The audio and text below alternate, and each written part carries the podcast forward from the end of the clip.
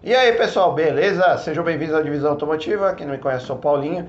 Hoje vou trazer notícias aí que foram surgindo aí durante a semana, né? Uma delas aí foi a Stellantis, que não para de trazer novidades aí para o mercado brasileiro.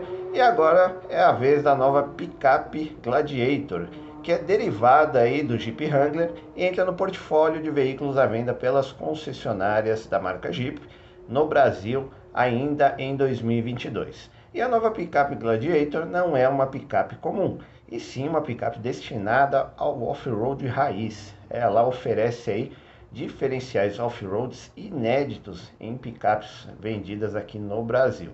Entre os principais diferenciais é, entre as picapes comuns estão aí as portas e o teto removível, bem como para-brisa com função rebatível, câmera off-road frontal para facilitar a visualização de veículos e obstáculos em trechos de difícil acesso, eixo rígido na traseira e na dianteira, ambos os modelos, ambas é, a, a, a traseira e a frente com molas helicoidais e ainda muitos outros atributos aí derivados do Jeep Wrangler. E sobre a suspensão, ela é focada aí no fora de estrada e oferece grande capacidade de articulação e capacidade de carga na caçamba, que não fica atrás aí dos modelos tradicionais, né? Ela tem aí 544 kg de capacidade, né? E a Jeep confirmou o modelo para o Brasil junto com uma foto é, do modelo Rubicon mas que de, não deu detalhes ainda sobre qual versão virá ou será vendida aqui no Brasil,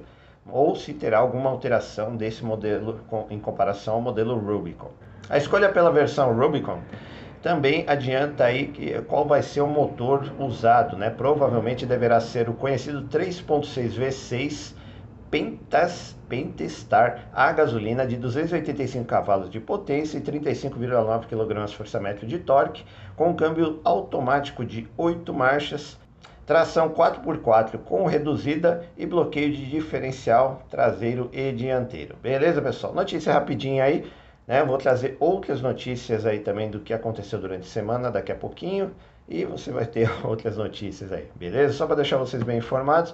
Mas o bom é que esse Jeep aí é para fora de estrada raiz, pesado. Né? Se você acompanha é, alguns, alguns programas americanos, você vê que a, o Jeep Gladiator tá na maioria deles aí, o pessoal sobe morro, vai para floresta, o bicho aguenta fora de estrada pesado. Vai ser legal ter aqui no Brasil. O preço provavelmente vai ser um pouquinho mais elevado, mas para quem gosta é um prato cheio. Beleza? Então já sabe, se não é inscrito no canal, considere se inscrever, ativa o sininho, deixa o like. Até a próxima. Valeu!